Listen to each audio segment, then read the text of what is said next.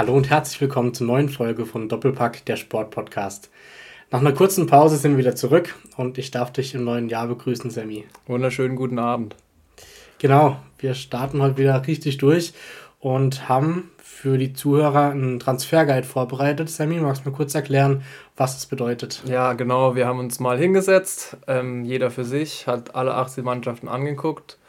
Johannes hat die realistischen Transfers gemacht und ich habe mir eher so Wunschtransfers, die ich sehen würde, aber auch teilweise realistisch. Teilweise sind sie auch etwas unrealistisch, aber Spieler, die für mich in Frage kommen, zu dem Verein zu wechseln. Genau, und da würde ich sagen, gehen wir alle 18 Mannschaften durch, rollen das Feld von hinten auf und wie immer ist es dann Schalke. Genau, also das soll heute der Hauptteil sein. Ähm, die Transferguide wollen aber auch noch ein bisschen auf die Darts-WM eingehen, die ja zu Ende gegangen ist äh, im Laufe der oder im Laufe der letzten Tage und Wochen. Ähm, dann kurz auf die NFL, weil da war der letzte Spieltag von der Regular Season. Ähm, da gehen wir auch auf die ganzen Thematiken ein. Aber wir denken, dass dann der Transferguide eh schon so viel Zeit einnehmen wird. Von dem her schauen wir dann, was wir sonst noch besprechen werden. Und dann, wie du gesagt hast, starten wir gerne mit Schalke rein. Genau, Schalke hat ja schon einen Zugang. Ähm, Niklas Tauer vom FSV Mainz 05 geholt, 21 Jahre, geliehen. Dann dagegen stehen zwei Abgänge, Florian Flick und Kerem Jalanoglu werden in die zweite Liga ausgeliehen, jeweils zu Nürnberg und Sandhausen. Und der erste Mann, den ich aufgeschrieben habe, ich habe nämlich zwei Männer aufgeschrieben für Schalke tatsächlich, den kennt Thomas Reis sehr gut. Und der spielt in Berlin hat letztes Jahr nach Berlin gewechselt, hat bis jetzt null Startelf-Einsätze für Union Berlin gehabt. Und es ist ein Mann für besondere Momente. Ich weiß nicht, vielleicht. Ich komme gerade nicht drauf, ehrlich gesagt. Milos Pantovic. Ah, okay. Ja, ja, stimmt. Der kennt den Reisfußball. Ähm, er hat wirklich noch kein Spiel gemacht für Union Berlin von Anfang an. Und ich glaube, für Schalke wäre das so jemand, der einfach Tore erzielen kann, Vorlagen machen kann. Der kommt aus der Bayern-Jugend.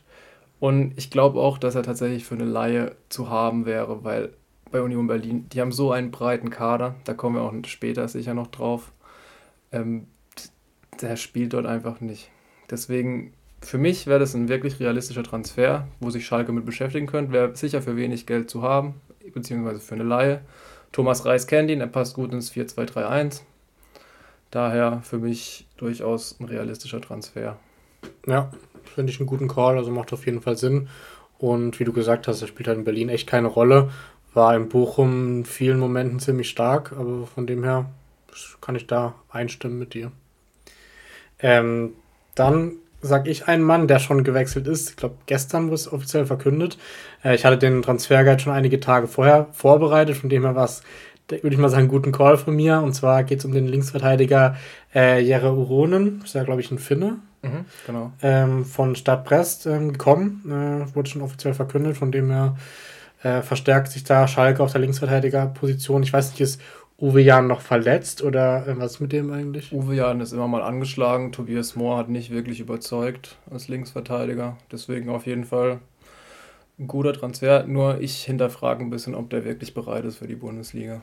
Ja, das könnte auch so ein typischer Schalke-Transfer werden, der dann irgendwie nicht Bundesliga-Niveau hat. Ja. Ähm, von dem her, kannst du gerne noch einen zweiten sagen? Ich habe einen zweiten, der, glaube ich, relativ kontrovers ist, weil es gibt sehr große Konkurrenz aus der Bundesliga. Ähm, Innenverteidiger 1,96 groß und kommt aus Darmstadt. Und der hat einen Vertrag bis 2023 und heißt Patrick Pfeiffer. Hm, okay. Und ich finde, Sch Schalke müsste da einfach Geld in die Hand nehmen, den kaufen, weil der wäre jemand, der 5, 6 Standardtore ist er gut, wäre wichtig für Schalke. Defensiv bringt er Stabilität, ist ein bisschen schneller als Yoshida auf jeden Fall. Und die Konkurrenz, die sie haben, die spielen alle Dreierkette. Patrick Pfeiffer hat jetzt ausschließlich in der Viererkette gespielt in Darmstadt. Eine Dreierkette und Viererkette, das ist nochmal ein großer Unterschied. Ich sehe ihn noch nicht als zentraler Innenverteidiger, zum Beispiel in Frankfurt oder in Mainz. Das sehe ich aktuell bei ihm nicht. Ich glaube, in der Viererkette neben dem erfahrenen Yoshida könnte er wirklich gut passen. Und ich würde da Schalke tatsächlich empfehlen, es irgendwie möglich zu machen, den zu verpflichten.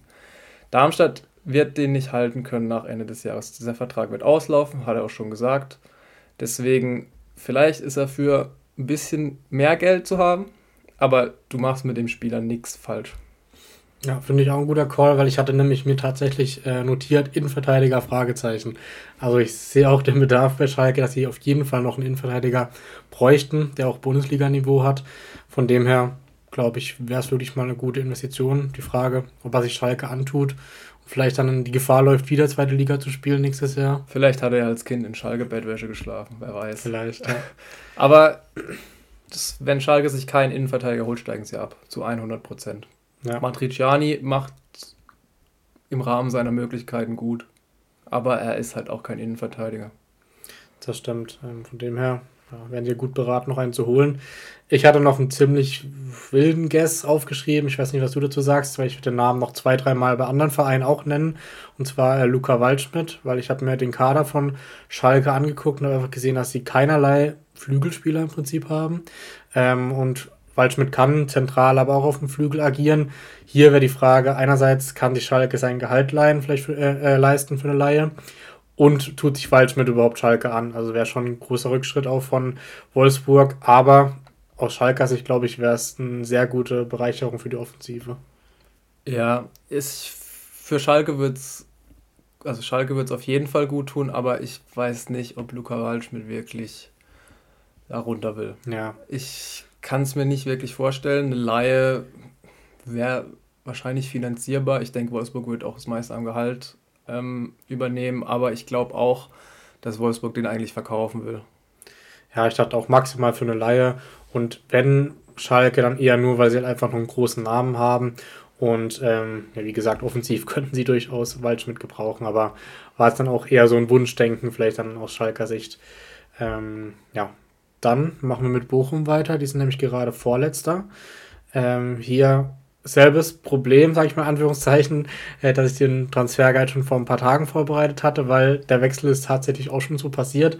Äh, und zwar haben sie ähm, Pierre Condé von Olympiakos Piraeus geholt, den wir noch kennen aus seinen Mainzer Zeiten. Ähm, und den hatte ich mir als einziges notiert, dass ich den empfehlen würde, würde weil ich einfach defensiv, defensiv sehe, dass sie nur Lucilla haben als echten Brecher und ich glaube, da würde Kunde als Alternative oder nebendran ganz gut funktionieren. Von dem her haben die es scheinbar in Bochum auch so gesehen und äh, ja, hat hier gestimmt, mein, mein Vorschlag.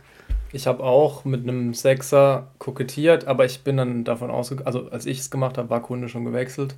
Außerdem haben sie ja noch Jacek Koralski, der hat ja auch schon Europa League-Erfahrung, ist ja auch so ein Typ Brecher. Ja. Ähm, ich habe jetzt, ich bin jetzt bisschen weiter, habe ein bisschen weiter ausgeholt. Ich bin nämlich zum Ex-Verein von Thomas Letsch gegangen, Vitesse Arnheim. Und da habe ich mir einen Deutschen geholt, einen Linksverteidiger, Maximilian Wittek. Ich weiß nicht, ob der dir was sagt. Schon mal gehört, ja. Früher für Fürth gespielt, ähm, dann hat Letsch ihn nach Vitesse geholt. Ist mit 1,73 nicht der größte, aber ist ein Linksverteidiger mit Offensivdrang. Viele Vorlagen gemacht in Vitesse, ähm, auch Tore, hat aktuell einen Marktwert von 2 Millionen Euro. Ähm, Danilo ist immer mal wieder angeschlagen, ähm, ist für mich auch, macht viele Fehler, ist nicht unbedingt Bundesliga tauglich. Letztes, Letztes Jahr, Jahr hat er, gespielt. Ja, da hat er seine Momente gehabt, aber für mich wäre Maximilian Wittek wirklich ein guter Transfer. Die Frage ist, können sie es leisten? Wie viel verlangt Vitesse? Ich glaube, der war jetzt auch noch nirgends auf dem Radar. Vielleicht ist er nur bei mir auf dem Radar gewesen jetzt. Aber für mich wäre das ein interessanter Transfer. Ja, der macht auf jeden Fall Sinn. Innenverteidiger haben sie ja schon geholt mit Kevin Schlotterbeck. Genau. Leier aus Freiburg. Ähm, macht auf jeden Fall auch Sinn. Da hatte ich vielleicht noch Maxim Leitsch eventuell als Kandidaten, weil es in Mainz ja nicht so läuft. Hat auch Probleme, psychische Probleme, glaube ich. Ähm, vielleicht zurück zu Bochum, zurück zu den Wurzeln. Aber das hat sich, glaube ich, mit dem Schlotterbeck-Transfer erledigt. Ja, aber man sieht schon an der Transferpolitik von Bochum, dass die noch nicht abgeschlossen haben mit der ersten Liga und da vielleicht nochmal durch die Transfers versuchen werden, nochmal zumindest Relegation oder Klassenerhalt zu schaffen. Ja, sie haben sich ja unter Thomas Letches auch wirklich gefangen. Also sie spielen nicht attraktiven Fußball, aber sie spielen auf jeden Fall mit. Und es war halt unter Thomas Reis überhaupt nicht so. Das stimmt, ja. Dann machen wir weiter mit dem VfB Stuttgart, der gerade auf dem Relegationsplatz steht. Ähm, hier hatte ich mir einige Namen ähm, notiert, weil da gibt es ja auch noch ein paar mögliche Abgangskandidaten. Aber ähm, sag du vielleicht erstmal, wie du da äh, aufgeschrieben hast. Ich gehe tatsächlich davon aus, dass wir einen ähnlichen haben. Ich habe Joshua Gilavogi. Mhm. Und zwar aus dem Grund, das ist ein absoluter Führungsspieler. Er kennt Bruno Labbadia, hat mit ihm in Wolfsburg gespielt, wurde dort von Labbadia gefördert. Ähm, und der könnte halt neben Wataru Endo einfach im Mittelfeld alles abräumen. Und zur Not könnte er auch in einer Dreierkette bzw. in einer Viererkette Innenverteidiger spielen. Und der Transfer macht einfach Sinn. Ja, habe ich auch so notiert, auf jeden Fall. Da gibt es ja schon so länger haben die Gerüchte, ähm, dass da ein Wechsel im Raum steht. Und ich sehe es da auch so wie du, dass es auf jeden Fall Sinn machen würde. Hatte da als Alternative sogar noch äh, Diego Demme aufgeschrieben, mhm. den wir auch aus der Bundesliga aus seinen Leipziger Zeiten ja kennen. Ähnlicher Spielertyp wie Gilavogi vielleicht. Ähm, aber wenn, werden sie natürlich nur einen von beiden holen. Und ich glaube, Gilavogi ist im Moment das heißere Eisen im Feuer. Ähm, ich weiß nicht, Weißt du, wie der Stand bei Sosa ist? Da gab es auch immer mal Wechselgerüchte oder bleibt er bis Saisonende? Es gibt aktuell noch nichts Neues, ähm, aber ich gehe davon aus, dass er wechseln wird. Hat ja auch eine solide WM gespielt, hat sich da nochmal ein bisschen in den Vordergrund gespielt. Und Stuttgart muss halt auch Geld mit ihm machen. Genau, da hatte ich nämlich Maxi Mittelstadt als potenzieller Nachfolger aufgeschrieben, der auch mal wieder mit Wechselgerüchten in Verbindung kam, dass er weg will aus ähm, Berlin. Deswegen wäre hier dann der Ersatz äh, für Sosa, falls er gehen würde. Ähm, und äh, Eihan von Sassolo, den wir noch aus den Schalker Zeiten, glaube ich, kennen, mhm. äh, hatte ich auch noch aufgeschrieben, weil der auch ähm, scheinbar laut transfermarkt.de in Verbindung mit Stuttgart gebracht wird. Okay, bei Maxi Mittelstädt ist halt, also sehe ich so, dass er bei Hertha bleiben wird, weil Plattenhardt so ein bisschen raus ist dort. Ist er jetzt auch nicht mit in die USA geflogen wegen einer fehlenden Corona-Impfung. Genau. Und ich gehe davon aus, dass Mittelstädt relativ viel spielen wird in der Rückrunde. Und ich weiß nicht, ob er dann noch wechselt. Ich glaube, sein Vertrag läuft auch aus zum Ende der Saison. Ja. ja. Ähm, ich glaube fast, dass er bei Berlin bleibt, wenn er jetzt genug Einsätze kriegt. Ja, ja, das macht schon Sinn. Aber auch Sosa wäre, müssen wir mal gucken, wie es in den nächsten ein, zwei Wochen wird, aber wäre schon auch ein später Wechsel dann, weil jetzt hat man mir gar nichts mehr gehört seit der WM. Von dem her, vielleicht bleibt er sogar in Stuttgart. Also. Ja, irgendwie schaffen sie es immer, ihn zu halten. ja, stimmt. Haben uns auch verlängert mit, ähm, wie heißt er jetzt? Ähm, Silas, also sein neuer Nachname. Katompa Wumpa. Genau. Äh, also auch stark von Stuttgart, dass sie mit ihm verlängern konnten. Stuttgart spielt halt auch immer irgendwie in die Karten, dass sich alle verletzen. Ja, ja, das stimmt. Also, das ist auch überhaupt nicht böse gemeint, aber wenn Silas seit drei Jahren verletzungsfrei spielen wird, dann wird er jetzt in der Premier League irgendwo bei West Ham kicken oder so. Das stimmt, ja. Und Bonas Sosa wahrscheinlich bei Juventus statt Kostic oder so. Ja, ja. Ähm, top. Dann wäre Hertha die nächste Mannschaft, die ich auf dem Zettel hätte. Da habe ich jetzt was ganz Wildes gemacht. Und dann sag du mal zuerst. Ich habe nämlich jemanden, der schon mal für Hertha gespielt hat. Und zwar ein Innenverteidiger, der mal deutscher Nationalspieler war. Mhm. Arne Friedrich? Nee, Arne Friedrich ist es nicht. Schade. Er kommt dort tatsächlich aus der Hertha-Jugend und ist dort auf den Straßen von Berlin aufgewachsen. Okay, keine Ahnung. Jerome Boateng. Ach so, ja, okay, ja. Ich habe Jerome Boateng aufgeschrieben. Also von Lyon dann wieder zurück in die Bundesliga. Mhm. Hat sein letztes Spiel für Lyon am 6. November gemacht. Und Hertha fehlt noch so einer in der Innenverteidigung. Rogel macht es nicht schlecht. Aber ich glaube, wenn du die Chance hast, einen Jerome Boateng zu kriegen, egal ob er gut spielt oder nicht, ich glaube nicht, dass er das höchste Gehalt verlangen wird. Allein für die Story mit Kevin Prince noch zusammen zu spielen, das wäre schon heftig. Ist vielleicht ein bisschen außer Luft gegriffen. Ich weiß auch nicht, wie die Verbindung gerade noch ist zwischen den beiden das Brüdern. Weiß, also. Ich glaube eigentlich gar nicht so schlecht. Dann war ja, dass, dass Jerome vor Gericht war. Ähm, wegen Körperverletzung, glaube ich. Ich weiß auch nicht, aber es wäre eine geile Story. Klar. Ähm, ja, an den habe ich jetzt überhaupt nicht gedacht gehabt, weil irgendwie ist er so ab vom Radar, seit er nicht mehr in der Bundesliga spielt, aber es wäre natürlich eine gute Geschichte. Wobei, ja, ist auch ein schwieriger Charakter irgendwie gefühlt geworden, seit er gewechselt ist. Ähm, von dem her weiß ich nicht, ob Hertha sich so die Nebenschauplätze noch antun möchte, aber. Ja, das tut sich Hertha ja so oder so irgendwie immer. Deswegen. So ein kleiner Geschwisterstreit. Äh. Ja, das passt. Nee, ich glaube nicht. Ich glaube, die würden sich gut verstehen. Und ich glaube auch, ich weiß nicht, Hertha hat es ja schon immer probiert mit Sami Kedira, damals ja auch. Und warum nicht? Ja. Ähm, ich hatte ein bisschen unauffälligeren Spieler aufgeschrieben, der hat in der zweiten Liga eigentlich ziemlich gut performt. Und zwar ist mir aufgefallen, dass sie auf dem linken Flügel eigentlich keinen so richtigen Spieler haben. Und da ist mir dann ähm, Fabian Reese von ähm, Kiel aufgefallen. Geiler Spieler. Genau. Der spielt in Kiel so geil. Ähm, da meintest du jetzt, dass du glaubst, dass er eher noch bis zum Ende des Jahres in Kiel bleibt. Ich meine und dann ablösefrei wechselt, aber ich weiß es nicht genau. Ja, also ich hatte halt nur die Gerüchte gesehen, dachte mir, ja, das könnte irgendwie passen. Ähm, würde Hertha, glaube ich, auch ganz gut tun, aber kann natürlich sein, dass er die Saison noch zu Ende spielen möchte in Kiel. Ja. Also, ich weiß nicht, hast du mitgekriegt, dass Vladimir Darida gewechselt ist? Das habe ich nicht mm, mitgekriegt. gehört, aber. Nach Saloniki habe ich überhaupt ja, nicht stimmt, mitgekriegt. Stimmt. Dong Li haben sie auch abgegeben, Björkan abgegeben und Gechter verliehen nach Braunschweig. Also die machen auch irgendwie Ausverkauf. Aber ja, Rese, der kann Hertha auf jeden Fall helfen. Ich habe halt gedacht, auf links Ejuke, Marco Richter. Sind zwei Spieler, die eigentlich auch Bundesliga-Format haben. Ejuke wahnsinnig dribbelstark. Richter,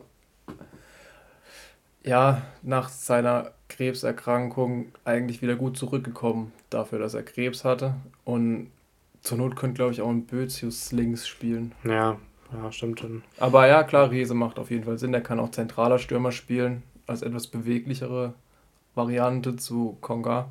Ja, gut, hätten wir wahrscheinlich bei einigen Vereinen noch nennen können, Fabian Reese.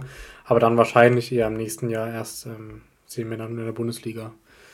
Ähm, genau, dann wäre Augsburg der nächste Kandidat hier auf dem Zettel.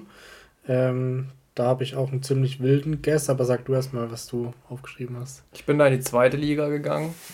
Ähm, hab mir, also ich würde mir Tim Breithaupt vom KSC holen. Mhm, ja. Spielt auch eine super Saison, ähm, ist 20 Jahre alt. Ähm, Carlos Grueso will Augsburg verlassen, Niklas Dorsch ist verletzt. Ähm, und dann kann man den neben Rex Chai setzen als ein bisschen Ruhepol. Rex Chai ist ja bekanntlich nicht mein Lieblingsspieler. Der ist ah, eine Bazille. Also gegen den würde ich nicht gern spielen, aber ich hätte ihn gerne in meinem Team. Ähm, ich glaube, Karlsruhe wird Tim Breithaupt verkaufen. Wenn nicht jetzt, dann im Sommer. Wird er auch mit Gladbach in Verbindung gebracht, soweit ich weiß. Ähm, aber er wird gut zu Augsburg passen und ist auch jetzt schon. Ähm, spielt auch wirklich ansehnlichen Fußball. Ich habe ein Spiel gesehen, wo er einen riesen Bock drin hatte dieses Jahr. Das war, glaube ich, das einzige Spiel, was ich von ihm gesehen habe. Aber sonst die ganzen Highlights und so, er spielt immer sehr unauffällig, aber macht einen super Job. Auch seine Statistiken sind gut. Und er kommt aus Offenburg. Echt? Ja, da kommt er hier aus der Nähe.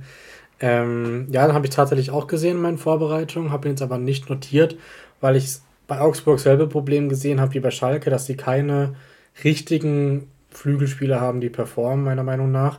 Deswegen bin ich da in die rumänische Liga gegangen, ähm, zum FCSB. Da gibt es nämlich André Cordea und der hat äh, schon 13 Torbeteiligungen in der Hinrunde und ähm, ja, scheinbar in Verbindung mit Augsburg. Okay. Und äh, würde da den Flügel von Augsburg, glaube ich, gut äh, zu Gesicht stehen. Ja, den, den Namen habe ich jetzt leider noch nie gehört, aber. Ja, ich vorher auch nicht, aber ich dachte, kann auch mal ein bisschen weiter ausholen. Ja, auf jeden Fall. Ist ja auch richtig so. Vielleicht kommt er ja in die Liga, vielleicht zerschießt er hier alles, dann hast du es als erstes gesagt. Genau, man kann es ja mal versuchen. hast du sonst noch was zu Augsburg? Ähm, die haben Arne Engels geholt aus der zweiten Mannschaft von Brügge. Der hat auch schon gleich eine Kampfansage gedroppt. Aber sonst nichts Besonderes bei Augsburg. Okay.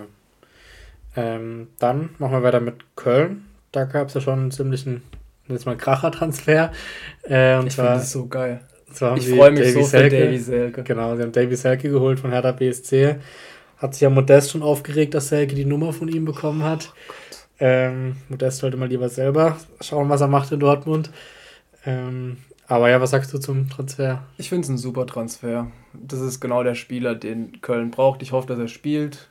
Ähm, hat früher bei Bremen so geil gespielt. Ich habe gedacht, das wird der neue Nationalstürmer. Und dann Leipzig, Hertha, war alles nix. Und ich freue mich wirklich, dass er jetzt zu einem Team kommt, wo Baumgart ihn auf jeden Fall formen kann, noch ein bisschen. Und er kann dem Team auch helfen. Nichtsdestotrotz habe ich trotzdem einen Stürmer aufgeschrieben. Mhm. Und zwar einen, der um Selke rumspielen könnte. Ich bin nach England gegangen, in die Premier League. Ähm, und habe mir Dennis Undorf geholt. Spiel, wo spielt denn der gerade? Brighton. Er hat letztes Jahr bei Real Saint-Gilloise gespielt, hat die zum zweiten Platz in der belgischen Liga geschossen. Wahnsinnssaison gehabt. Früher war er bei Meppen, ist von dort nach Brighton gegangen. Ist auch ein großer Aufstieg. Aber er ist Deutscher, oder? Ja, genau. Ähm, ich glaube, dass eine Laie möglich wäre. Brighton würde ihn verleihen und er kann um Selke rumspielen, ist äh, ein brutaler Tank. Mhm. Aber trotzdem beweglich, torgefährlich und das ist genau das, was Köln fehlt. Also Adamian, Uth immer wieder verletzt und das Mittelfeld ist super. Ljubicic, Keins, Skiri, wenn er bleibt. Also Hector, die haben eine gute Mannschaft, nur es fehlt vorne der letzte Punch und ich würde mit der Doppelspitze Undaf Selke gehen oder zur Not Undaf auf der 10 hinter ihm. Ja, macht auf jeden Fall Sinn. Ähm, Habe ich auch ein paar Mal gelesen, dass da viele interessiert sind. Wobei ich glaube, wenn sie Zelke geholt haben, dass sie nicht noch einen Stürmer holen werden, weil sie haben ja noch Tickets und Dietz. Ähm, klar, die haben jetzt beide nicht krass performt in der Hinrunde, aber ich glaube, dass da ein bisschen zu viele Stürmer wären. Ähm, sind halt alles so Leuchttürme jetzt da vorne drin. Eben, ja. Anderson ist auch noch da, oder? Der beendet aber vielleicht oder muss vielleicht seine Karriere beenden wegen Verletzung. Ähm, noch zum Selke-Transfer. Ich sehe es nämlich ein bisschen anders. Ich halt gar nichts von Selke. Also ich finde ihn ganz, ganz schlimm. Ähm, die einzige Hoffnung, was du auch schon gesagt hast, ist, dass Baumgart wirklich was aus ihm rausholt. Das vielleicht so ein bisschen könnte seine Rettung sein, aber ich finde Selke, ich frage mich jedes Mal wieder, wie der so oft und so lange Bundesliga spielen kann, weil er für mich kein Bundesliga-Niveau hat. Aber wo hätte er es nachweisen sollen? Er hat ja nie gespielt. Ja, in letzter Zeit in Berlin hat er sehr, sehr wenig gespielt, aber ich finde davor der war immer so ein Stolperkandidat für mich. Also, also, ja, Thomas Müller ist auch ein Stolperkandidat. Also ich lasse mich gerne überraschen von Baumgarts äh, Fähigkeiten, ihn zu formen, aber ich sehe da eher schwarz. Er macht sieben Tore in der Rückrunde, sage ich. Okay, ich sag, er macht maximal zwei. Okay. ähm, ich hatte noch äh, Skiri-Nachfolger eventuell aufgeschrieben, falls Skiri geht. Hab da auch wieder die beiden Namen Gila Vogie und Diego Demme aufgeschrieben, weil die vielleicht ähm, mhm da auch reinpassen könnten. Ähm, aber das hängt natürlich ab davon, ob äh, Skiri geht oder nicht. Ja, gut. Ich glaube, im Sommer muss er gehen, weil er ablösefrei ist. Insofern, wenn sie jetzt noch Geld machen wollen, dann ja. müssen sie es jetzt machen. Aber ich hätte jetzt gedacht, dass sie da vielleicht einen Jungen holen oder den Erik Martel spielen lassen, weil der hat mir eigentlich auch ganz gut gefallen. Ja, ja, gut, sie haben Hussein Bajic noch und Martel, wie du sagst, auf der 6, aber. Hussein Basic ist halt auch eine geile Story, gell? Der kommt aus der vierten Liga und ist einer der besten bei Köln jetzt plötzlich. Ja, Hat auch ja. ein Testspiel, glaube ich, wieder zweimal geknipst jetzt. Das ist einfach geil, sowas zu sehen. Ähnlich wie bei Hendrik Weidand damals. Das stimmt. Weil ich schon glaube, dass sie noch jemand holen, auf jeden Fall werden, ja, falls Kiwi geht. Also. Ja. Ähm, genau, dann die nächste Mannschaft. Äh, wir bleiben da in der Region und gehen rüber zu Leverkusen. Da habe ich nur einen Namen aufgeschrieben, weil ich finde, das Team ist eigentlich richtig geil vom Kader her. Es fehlt einfach nur ein Name und. Ich glaube, wir haben den gleichen. Den hatten wir auch schon besprochen, glaube ich. Ich glaube auch, ja. Äh, wenn der kommen würde, ich glaube, ich dann könnte Leverkusen eine richtig gute Rückrunde spielen. Robin Gosens? Ja, habe ich auch aufgeschrieben. Ja, gehe ich auch davon aus. Ich glaube, es ist tatsächlich möglich, dass er verlieren wird. Ähm, bei Inter kommt er nicht durch, das hat ihn auch letztendlich die WM gekostet. Ähm, die Marco vor ihm spielt eine super Saison, muss man so fair sagen. Gosens dann auch mit Verletzungen zu tun gehabt.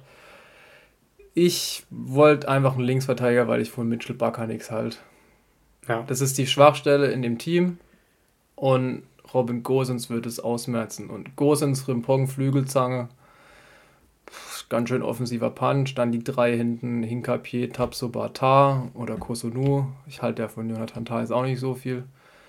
Der ist beweglich wie eine Schrankwand, aber das ist jetzt nicht das Thema. Ähm, ich glaube auch, Robin Gosens wird perfekt zu dem Team passen. Ja, dann noch die Rückkehr von Wirtz, der jetzt gerade im Testspielen auch schon wieder richtig aufblüht. Ähm, da vorne Abli kommt wieder zurück. Asmun ist wieder fit. Also ich glaube, die haben echt ein richtig gutes Team, wenn sie vielleicht noch die Linksverteidigerposition auswechseln. Vielleicht kommt Patrick Schick auch wieder einigermaßen zurück. Ja, ein paar Steckpässe von Wirtz kriegt er jetzt auf jeden Fall mehr. Ähm, von dem her, glaube ich, hat echt Leverkusen gute Chancen. Aber es ist ja gut, dass wir beide sehen, dass da der Robin helfen könnte. Ähm, dann hätten wir Hoffenheim als nächstes auf dem Zettel. Ähm, da gab es jetzt auch schon einen Transfer und ein anderer Transfer bahnt sich an. Also sie haben Kaspar Dollberg geholt von Kanne von Nizza. Ja, genau, wird ähm, verliehen. Genau, verliehen. Ähm, dem wurde ja auch mal vor drei, vier Jahren eine sehr, sehr große Karriere nachgesagt. Bisher konnte das noch nicht so zeigen, aber ich finde es trotzdem echt einen guten Transfer für mhm. Hoffenheim. auf jeden Fall. Äh, soll aber im Gegenzug, ähm, wie es so aussieht, ähm, Rütter soll gehen. Äh, und zwar hat er ein Angebot von Leeds, was irgendwie zwischen 30 und 40 Millionen liegen soll. Und ja, ich glaube, wenn, wenn Hoffenheim das kriegen könnte für ähm, Rütter, dann würde ich es, glaube ich, auch machen. Ja, würde ich auch machen, wobei es schade ist für die Bundesliga, weil Rütter wirklich ein spektakulärer Spieler ist. Aber klar, wenn man Hoffenheim ist, muss man das machen. Er war jetzt noch nie der konstanteste, also hat immer gute Ansätze gezeigt, aber irgendwie so mal richtig 10, 15 Tore konnte er bisher nicht liefern. Ja, klar. Nee. Aber er hat auch nie so viel gespielt, muss man auch sagen. Ja, halt immer Dabur mal wieder gespielt, Kramaric, Bebu. Bebu. Und jetzt noch mit Dolberg, ähm, von dem her wird da, glaube ich, der Transfer schon Sinn machen. Ich denke, dass es auch ein bisschen Vorgriff war auf den Rütterabgang. Ich glaube, das bahnt sich schon länger an. Ja, ja. Ähm, wen hast du dann als potenziellen Neuzugang noch aufgeschrieben? Ein Innenverteidiger. Ja. Einer, der in der Bundesliga gespielt hat, jetzt in der Premier League spielt. Ja, Soyuncu? Soyuncu. Ja, ich mach's richtig. Shaklas Soyuncu. Ähm, spielt in Leicester nicht mehr. Ähm, keiner weiß warum für mich war da halt wichtig, ich brauche einen, der Dreierkette spielen kann. Das hat er gemacht in Leicester teilweise. In Freiburg hat er es teilweise gespielt. Ich denke, dass er für eine Laie offen wäre. Ähm, sein Nationalteamkollege Osan Kabak spielt auch da. Ich glaube, Kabak und Sönchi neben Kevin Vogt, das wäre was, was sie gebrauchen könnten. Soki hat noch nicht überzeugt, Quareshma hat noch nicht überzeugt. Hübner hat seine Karriere beendet. Akpoguma hat auch nicht überzeugt. Und es ist einfach ein spektakulärer Innenverteidiger. Ja, also sie hätten eigentlich genug Innenverteidiger, aber überzeugt haben sie halt alle, außer Kabak und Vogt, noch nicht so richtig. Von dem her, glaube ich, macht das echt Sinn. Also hatte ich jetzt nicht auf dem Zettel, aber es ist ein guter Call. Ähm, ich habe wieder meine zwei Namen aufgeschrieben mit Dem und Gilavogi, weil ich einfach das Mittelfeld angeguckt habe von Hoffenheim und die haben halt gefühlt außer Rudi und Stiller gar keinen echten Brecher und das sind beide auch nicht so die Brecher. Ja. Ähm, von dem her glaube ich, würde es mal gut tun, wenn sie so einen richtigen Abräumer auf der 6 hätten. Und da habe ich die zwei Namen einfach wieder ins Feld geworfen. Mhm. Ähm. Ja, macht auch Sinn. Äh, eher Diego Demme würde ich dann noch sehen als Gila Vogie wahrscheinlich. Ja, ja. Aber klar, das sind wahrscheinlich auch die zwei Brecher, die aktuell auf dem Markt sind, einfach. Genau. Ähm, ja, dann wäre Mainz das nächste bei mir. Ähm, da habe ich auch wieder das Problem gesehen, dass die keinen Flügelspieler haben. Ähm, habe jetzt aber gar keinen so in den Gerüchteküche, gar keinen gefunden, wer gerade zu Mainz passen könnte. Vielleicht auch Waldschmidt, wie wir schon angesprochen hatten. Habe hier aber ähm, David Kovnatski von Düsseldorf aufgeschrieben, ähm, der, glaube ich, auch zeitnah in die Bundesliga wechseln wird, weil er mit ziemlich vielen Vereinen in Verbindung steht mhm. und vielleicht auch zu Mainz passen könnte. Ja, klar, der spielt eine gute Saison. War ja eigentlich schon gefühlt weg aus Düsseldorf. Ähm, die, die haben sich auch nicht gut verstanden dort. Jetzt spielt er wieder war ja mal auch zu größerem bestimmt, sage ich mal. Hat er in der Bundesliga auch schon nachgewiesen, dass er es kann. Aber ja, für Mainz definitiv ein guter Transfer, wenn es so zustande kommen wird. Ich habe tatsächlich einen Stürmer aufgeschrieben. Ähm, Onisivo ist verletzt, Burkhardt verletzt. Dann haben sie nicht mehr so viel. Ähm, ich habe Eldor Schomurdov okay. vom AS Rom. Sagt ein Usbeke. Okay. Ähm, der kam 21 aus Genua. Ähm, der ist auch universell einsetzbar, kann linker Flügel, rechter Flügel spielen, hat aktuell einen Marktwert von 7 Millionen Euro. Der sagt wahrscheinlich nicht so vielen was. Aber bei Genua hat er 31 Spiele gemacht, 8 Tore. Seitdem bei AS Rom spielt er nicht mehr. Usbekistan ist er Top-Torschütze und er hat sich einfach jetzt nicht so durchgesetzt. Ich glaube nicht, dass es zustande kommen wird, aber ich glaube, das ist ein guter Transfer für Mainz. Wäre einfach jemand, der universell einsetzbar ist. Der Mann ist 1,90 Meter groß, kann linker Flügel spielen. Ich glaube, das ist der Albtraum von jedem Außenverteidiger. Insofern vielleicht auch hier möglich eine Laie, vielleicht sogar ein Kauf. Ja, gut, wenn du es jetzt schon mal hier gecallt hast und dann passiert es und keiner kannte ihn, dann äh, schon mal gut. Aber ich meine, wenn er so einen hohen Marktwert hat, dann scheint er trotzdem irgendwie schon auf dem Zettel zu sein bei manchen vielleicht. Ähm, ich habe halt das Gefühl, bei so Mannschaften haben die einfach einen hohen Marktwert, weil sie dort spielen. Ja, vielleicht auch deswegen. Also vor, mir hat, bevor ich das angeguckt habe, hier alles kein Usbeke was gesagt. Ich kenne, glaube ich, keinen Usbeka, usbekistanischen Fußballspieler. Ja, ich auch das nicht, aber wäre für Mainz ja wahrscheinlich sinnvoll. Ähm, dann kommen wir zu Bremen, oder? Äh, da kannst du gerne mal sagen, wenn du da ähm, auf dem Zettel hast, Sammy. Den angesprochenen Brecher aus Hoffenheim. Sebastian Rudi. Echt? Ja. Okay. Ich habe bei Bremen tatsächlich nicht so eine richtige Schwachstelle gefunden, weil die einfach sehr ausgeglichen sind. Ähm, vorne die zwei hässlichen Vögel machen ihr Ding, auf den Achterpositionen. Wo das Einzige ist, was ich schwierig finde, ist die Doppel- oder die Sechs Christian Groß, Ilya Gruev. Ja, ich auch so. Und da glaube ich, ein erfahrener, spielstarker Mann, der auch kämpfen kann, wie Sebastian Rudi, dem sein Vertrag ausläuft, ähm, der wird dem Team gut tun, noch ein bisschen Erfahrung reinbringen in die junge Truppe. Ähm, kann zur Not sicherlich auch Rechtsverteidiger spielen, ähm, auch als Achter möglich. Ähm, ist ein 29-maliger Nationalspieler und ist einer, an dem man, glaube ich, relativ günstig rankommen wird aus Bremer Sicht, die ja wirklich auch aufs Geld achten.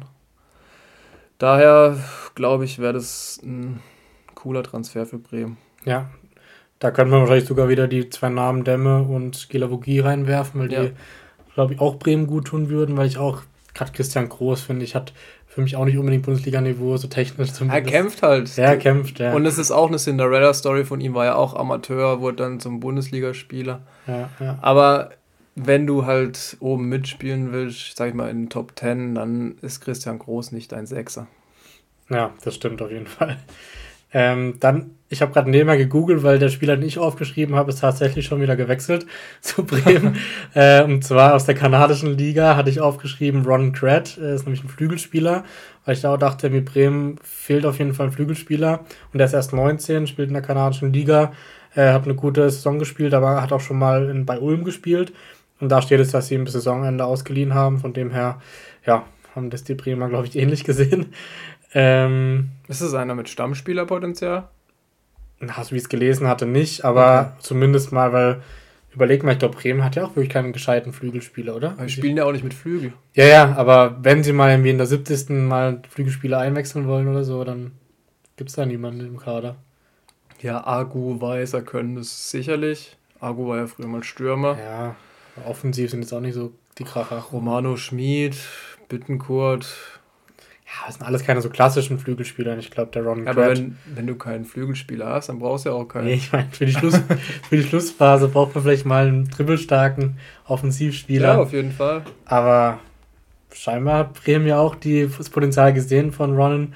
Und mal schauen, ob wir ihn da sehen werden äh, Ja. beim paar Spielen. Äh, Auf jeden Fall ein interessanter Name. Alfonso Davis hat sich ja auch durchgesetzt bei Bayern. Ja. Also, so weit weg ist die kanadische Liga ja wohl doch nicht. scheinbar Beziehungsweise nicht. ist kanadische Liga oder MLS? ne? Hm, Kanadische, Kanadische Liga. Liga, Ah, ja. Gut, die sind vielleicht doch noch ein bisschen weiter weg. ja, wir werden es sehen, er ist ja noch jung. Ähm, dann machen wir mit Gladbach weiter. Da gibt es ja noch sehr viel Diskussionsbedarf, weil äh, diverse Abgänge sind da auch schon im Gespräch und ähm, ja, teilweise auch schon halb passiert und halb nicht. Äh, können wir auch gleich drauf eingehen.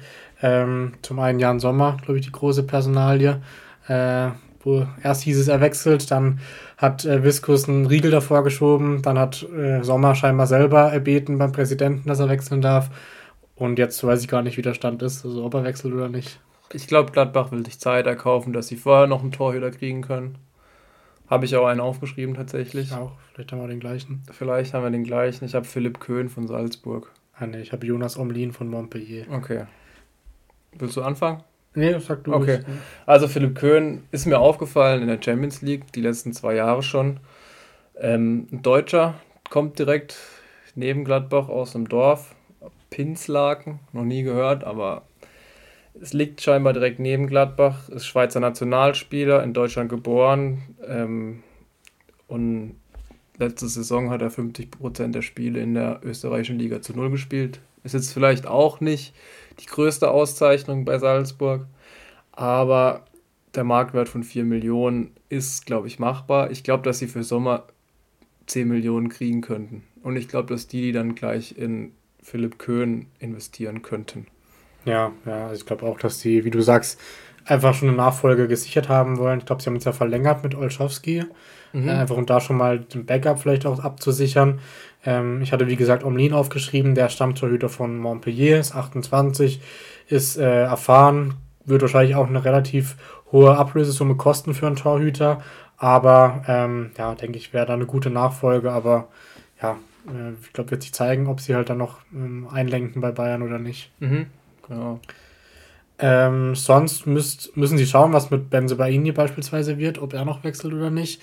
Äh, ist immer wieder mit Dortmund in Verbindung gebracht worden. Ähm, Wurde es aber ein bisschen ruhiger die letzten Wochen jetzt drum. Äh, und Markus Thuram ist auch noch äh, eine Sache, ob er wechselt oder nicht. Wenn Gladbach Geld machen will, müssen sie sie jetzt verkaufen. Aber sie werden sie nicht verkaufen. Das kann ich mir nicht vorstellen. Ja, sie bräuchten halt einen Nachfolger auf jeden Fall. Also, sie haben halt keinen Stürmer richtig. Player könntest zur Not auch. Ja, ist kein reiner Mittelstürmer, aber. Ja, das stimmt. Tyram ist ja auch nicht unbedingt ein reiner Mittelstürmer.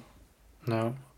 Ja, schwieriges Thema. Ich wollte auch nicht Roland Wirkus sein, tatsächlich. Wird ein scheiß Job im Moment. Ja, ja. Und Benzobaini kommt vielleicht auch ein bisschen drauf an, was mit Guerrero ist. Äh, mhm. Aktuell gehe ich schon mal davon aus, dass Guerrero bleibt. Gehe ich auch davon aus. Ähm, Wobei ich glaube, Benzobaini Dortmund besser tun wird als ein Guerrero. Ja, er hat definitiv weniger verletzt. Ja. Und halt auch Stabilität für die Defensive. Ja, ja, das stimmt. Ähm, ja, sonst noch was zu Gladbach? Nee. Okay, dann kommen wir langsam so in die Top-Bereiche der Tabelle und zwar im VfL Wolfsburg. Ähm, hier habe ich tatsächlich als eines der Vereine zusammen mit Union aufgeschrieben, sehr breiter Kader, kommt noch auf die Abgänge drauf an, aber würde ich im Moment gar niemanden ähm, neu verpflichten. Ich habe einen Rechtsverteidiger geholt. Mhm. Aber nicht, um Riedle Baku aus der Mannschaft zu drängen, sondern um Riedle Baku eine Position nach vorne zu setzen. Ja. Ich habe einen Kroaten geholt, weil ich gedacht habe, Kovac wird sicher die Kroaten beobachten. Einen, der bei der WM super gespielt hat, spielt aktuell bei Celtic und heißt Josip Juranovic. Der ist mir bei der WM aufgefallen und ich habe gedacht, ich muss den irgendwie in der Bundesliga unterbringen. Egal wo. Und für mich hat es einfach gepasst in Wolfsburg. Ähm, der hat eine klasse WM gespielt. Ähm, immer wieder durch Offensivdrang aufgefallen, dann beinharte Tacklings. Ist zwar nur 1,73 groß, aber ich glaube, das wäre so einer, der könnte Baku den Rücken frei halten, könnte ihn noch unterstützen und vielleicht können wir dann Riedle Baku sein Potenzial wieder ein bisschen hervorholen, weil für mich ist es eigentlich einer, der in die Nationalelf gehört. Und ich glaube, dass es passen wird. Ähm, ich denke auch, dass Kovac schon auf ein 4-2-3-1 umstellen wird und nicht dieses 4 5-1 oder so, was er da spielt. Das ist ja auch ein bisschen komisch. Ähm, aber Stürmer haben sie genug, Offensive haben sie genug, deswegen eher defensiv. Ich hoffe, dass Maxence Lacroix wieder einigermaßen in Form kommt, weil wenn der in Form ist, dann können sie den auch für 40 Millionen wahrscheinlich verkaufen. Ja. Ähm, ja, macht auf jeden Fall Sinn. Also Baku war ja offensiv letzte oder diese Saison deutlich stärker als defensiv auf jeden ja. Fall. Von dem her äh, sehe ich da deinen Punkt auf jeden Fall. Aber sonst habe ich nichts zu Wolfsburg. Okay. Ähm, und dann sind wir schon beim BVB, weil diese ja im Moment nur Sechster sind. Ähm, da gibt es immer wieder viele Gerüchte, wie es beim BVB üblich ist. Äh, einerseits wird spannend, äh, wie es mit Sebastian Haller aussieht. Ähm, der ist ja bisschen schneller zurückgekommen jetzt als äh, gedacht. Ähm, heute habe ich gelesen, dass er persönlich sogar hofft, äh, zum Start der Rückrunde wieder dabei zu sein. Aber ich glaube, da wird Dortmund noch sehr, sehr vorsichtig sein und gucken, wie es ihm geht. Und ich glaube eher, dass wir ihn dann so vielleicht am dritten, vierten Spieltag der Rückrunde, mhm. wenn es gut läuft, wieder sehen. Was ja trotzdem mega gut wäre für Dortmund. Ja, ähm, auf jeden ich, Fall. Die ganze Saison auch mal noch anders prägen könnte. Ja, definitiv. Mit Haller haben sie vorne dann einen Zielspieler drin. Ich glaube nicht, dass Mukuku sogar rausrotieren würde. Ich glaube, dass die zusammenspielen würden. Ja. Also müssen sie was machen, weil das Thema mit Mukuku ja bekannt ist. Das ist auch wieder fraglich, was da abgeht. Da will ich eigentlich auch gar nicht näher drauf eingehen, weil es mich einfach nervt, was die Spieler im Moment abziehen. Bei Mukuku schätze ich so ein, dass gar nicht er ist, sondern wirklich die Berater. Oder die, ich weiß es nicht, aber. Weil er wirkt ja eigentlich wie ein relativ normaler Junge sozusagen. Also. Ja, gut. Man kann es nicht einschätzen. Also. Ich, ähnlich wie mit Dembele damals, oder? Wahrscheinlich, ja. Ich hoffe, dass er ein bisschen klügere Entscheidungen trifft und noch ein bisschen bei Dortmund bleibt. Ich auch, zumindest nicht zu Chelsea gehen, weil die haben jetzt wieder 78 Spieler im Kader wahrscheinlich nach der Transferperiode. Ja, ja. Ähm, als Neuzugänge habe ich tatsächlich auch den angesprochenen Benze bei Ihnen aufgeschrieben, aber das auch nur, wenn Guerrero gehen würde. Sonst äh, Kamada von Frankfurt sind noch, ist noch im Gespräch. Ähm, würde Dortmund wahrscheinlich auch gut tun, aber sehe ich nicht, dass der im Winter wechselt. Glaube ich auch nicht. Ähm, und Kudus von Ajax ist ja auch die letzten Wochen immer mal wieder im Gespräch gewesen. Wobei, da denke ich mir halt auch, da haben sie Özcan, Dahut, Chan, Bellingham auf der Position. Ob sie da unbedingt Kudus brauchen, weiß ich halt auch nicht. Kudus habe ich nicht. Ich habe den irgendwo anders in der Bundesliga untergebracht, tatsächlich. Ich habe einen Rechtsverteidiger geholt, beziehungsweise einen rechten Außenverteidiger weil Thomas Meunier kein Potenzial hat für Bundesliga. Tut mir leid. Also, das ist eine absolute Frechheit, was der spielt. äh, ich würde Dortmund empfehlen, auf eine Dreierkette umzustellen. Mit Schlotterbeck, Hummels, Süle. Mhm. Auch wenn die jetzt nicht so glorreich gespielt haben bei der WM oder beziehungsweise gar nicht gespielt haben. Ich habe einen Landsmann von Sebastian Haller geholt. Wilfried Singo. Sagt ja. wahrscheinlich kein Mensch was. Hat er mir auch nicht. Ich habe mir dann ein paar Highlights von ihm angeguckt. Er spielt bei Turin, ja, beim FC Turin, 22 Jahre, 1,90 Meter groß. Ähm, Offensivdrang, hat 78 Spiele gemacht in der Serie A, 5 Tore, 7 Assists. Ist ein schneller, athletischer Spieler, kopfballstark, ähm, hat einen Marktwert von 14 Millionen. Ich glaube, Dortmund müsste an die 30 auf jeden Fall für ihn hinbrettern. Aber Müssen sie, weil sie haben keinen Rechtsverteidiger. Gut, Marius Wolf kann es halt spielen und Süle hat es häufiger gespielt. Von dem her weiß ich nicht, ob sie da bereit wären, 30 Millionen zu zahlen, ohne Meunier abzugeben. Dann geben sie halt Meunier für 2 Millionen ab, das wäre auch kein Schaden. ähm, ja, aber klingt gut, klingt so ein bisschen nach Typ Sedia von Freiburg. Ja. Von der Spielanlage her. Auf jeden Fall. Ähm, ich mag solche Spiele auch einfach. Ich finde die Wahnsinn, wenn die lange Beine haben, schnell rennen können, groß sind. Das mag ich eigentlich auch bei Außenverteidigern, weil großer Außenverteidiger ist richtig eklig zu bespielen. Ähm, ja, wird Sinn machen, aber ich wahrscheinlich eher unrealistisch. Unrealistisch, aber weiß nicht, wenn Sebastian Kehl zuhört, kann er ja mal, kann er ja mal in die Serie A gucken zum FC Turin. Oder sich bei uns melden, dann vermitteln wir. Ja, das wird schwierig. Ich kenne es nicht persönlich. Stimmt. Ähm, dann kommen wir zu Union Berlin. Da hatte ich schon angesprochen, dass ich niemand verpflichtet hätte oder werde, weil die sehr breiten Kader haben. Schrecklich der Kader. Riesiger Kader. Ich glaube, dass die noch vier, fünf Spieler abgeben müssen. Weiß nicht, ein Paul Seguin, Puhatz haben sie jetzt schon abgegeben. Äh, also, breiter Kader ist ja schön und gut, aber das sind wirklich Spiele. Jamie Leveling, kein Spiel oder wenig gespielt.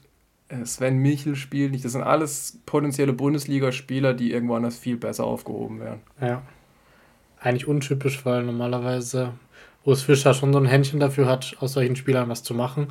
Aber man kann halt eben nur 11 bis 15 Spieler aufstellen pro Spieltag. Von dem her wird es, glaube ich, manchen Spielern schon gut tun, wenn die wechseln würden. Ja, und wie gesagt, so Teams wie Schalke, Bochum und so, die können sowas gebrauchen noch. Deswegen leihen Jamie Leveling zu Schalke aus oder so. Ja, ja. Ähm, das stimmt. Dann denke ich, können wir weitermachen mit Eintracht Frankfurt. Und da sehe ich gerade, dass ich auch einen Spieler aufgeschrieben habe, den du vorhin schon genannt hattest, habe ich mich gar nicht mehr daran erinnert. Aber ich hätte auch für Eintracht Pfeiffer aus Darmstadt geholt. Ähm, ja, räumliche Nähe. Genau, aus räumliche Nähe. Und würde ihm, glaube ich, auch gut tun, weil die immer wieder in der Innenverteidigung Verletzungspech hatten. Jakic hat ein paar Mal Innenverteidiger gespielt, ähm, was jetzt auch nicht unbedingt gelernt hat. Von dem her glaube ich, wäre Eintracht auch gut bedient mit Pfeiffer und du hast schon die Gründe genannt, warum er gut in die Bundesliga passen würde. Mhm. Ich würde Frankfurt eine Viererkette spielen, würde ich ihn dort sehen. Aber sie spielen Dreierkette. Ja, und als ja. zentraler Innenverteidiger sehe ich ihn noch nicht. Als Dika-Nachfolger ab nächstem Jahr sehe ich ihn auf jeden Fall.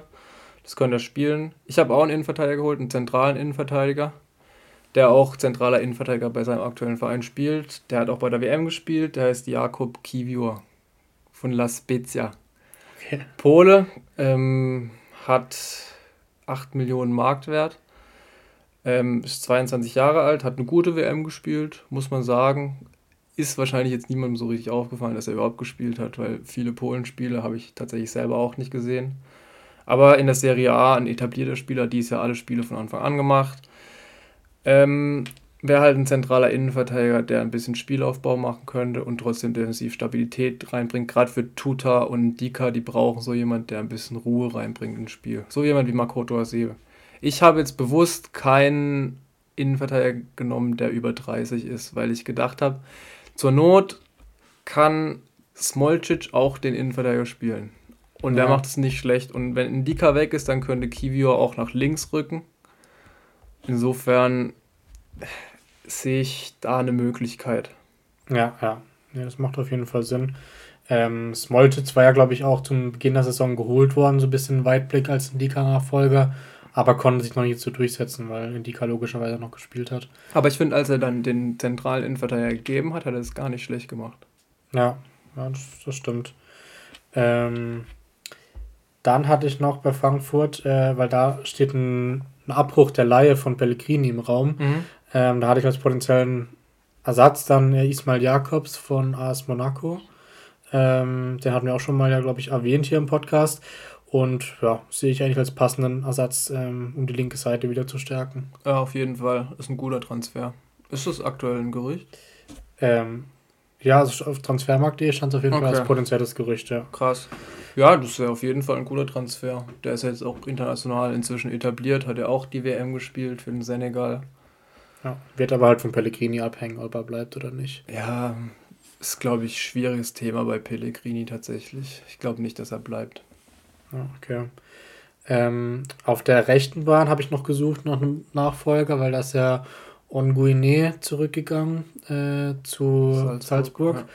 Und so richtig, klar, sie haben Ansgar Knauf, aber ja, also einen rechten Schienenspieler habe ich irgendwie mhm. gesucht für Frankfurt, aber habe keinen so richtig gefunden, der mir eingefallen ist. Okay. Ähm, ja, ich wäre jetzt damit Ansgar Knauf gegangen, tatsächlich. Ja, wahrscheinlich. Jakic hat es auch teilweise gespielt. Ähm, ja, wer wird denn da in Frage kommen? Ich glaube, wenn Knauf fit bleibt, dann ist okay, aber sobald er sich halt verletzt, ja, haben sie vielleicht ein bisschen ein Problem.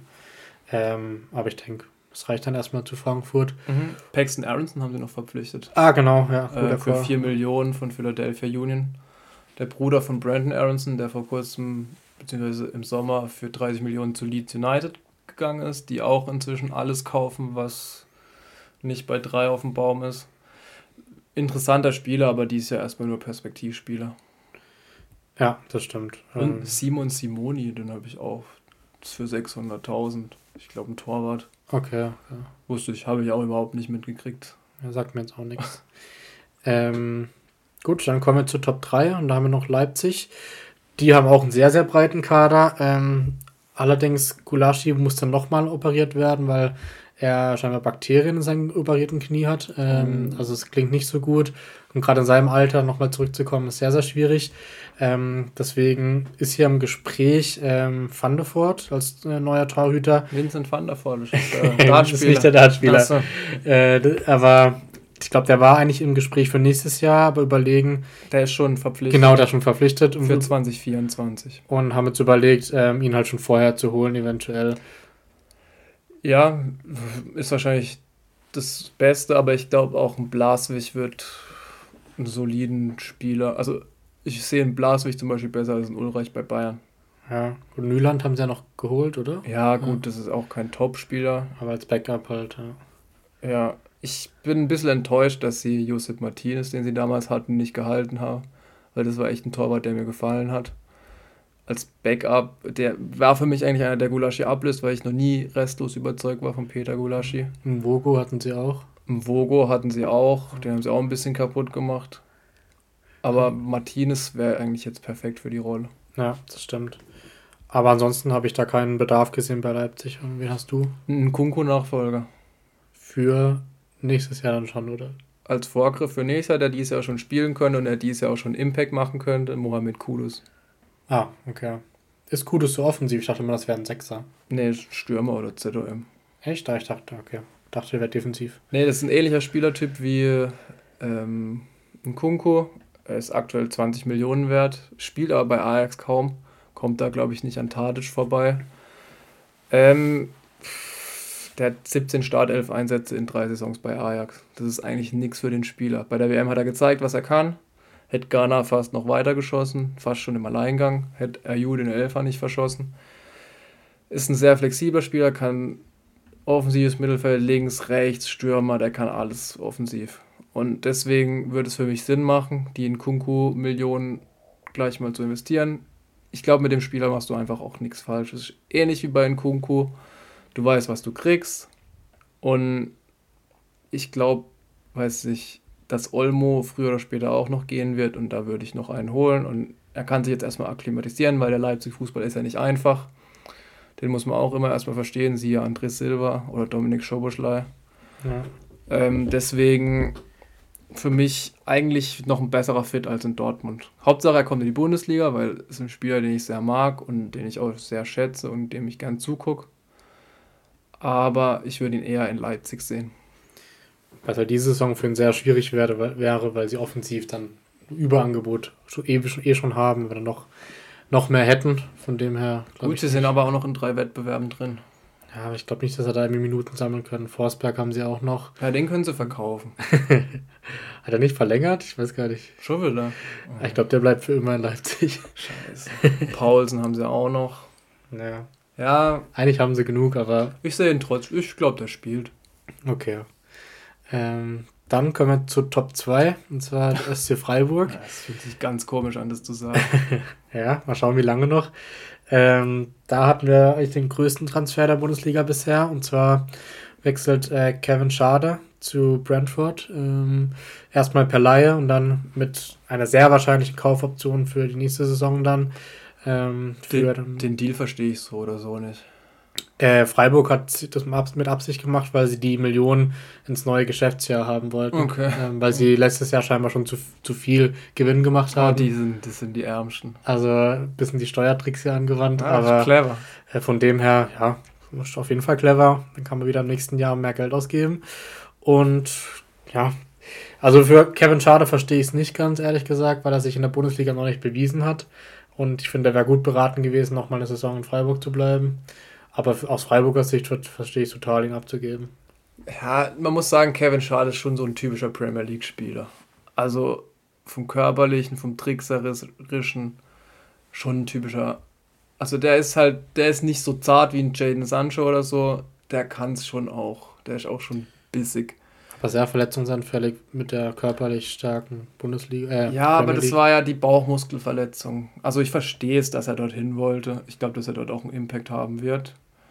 Denkst du, das setzt sich durch? Ich glaube schon, ja. Okay. Ich weiß nicht, ich glaube, das wird eher so ein Flop und wir sehen ihn in drei Jahren wieder in Freiburg. Ja, das wäre auch okay. Haben wir 25 Millionen gemacht und dann ablösefrei wiedergeholt. Das stimmt, das stimmt. Ähm, als Neuzugänge habe ich ähm, als Name nur aufgeschrieben Luca Waldschmidt, äh, die Rückkehr. Den habe ich auch. Genau, weil ich finde, offensiv gerade äh, einen Ersatz für Grifo gibt es halt nicht wirklich auf dem Flügel. Roland ähm, Schalay würde ich so schnell wie möglich loswerden wollen, nach dem, was er jetzt abgezogen hat. Genau, da hat man auch diverse Geschichten, dass ja. kein Berater sogar ihn mehr beraten möchte und so. Also ganz wild. Passt dann auch nicht in das Freiburger Mannschaftsgefüge, finde nee, ich. Null.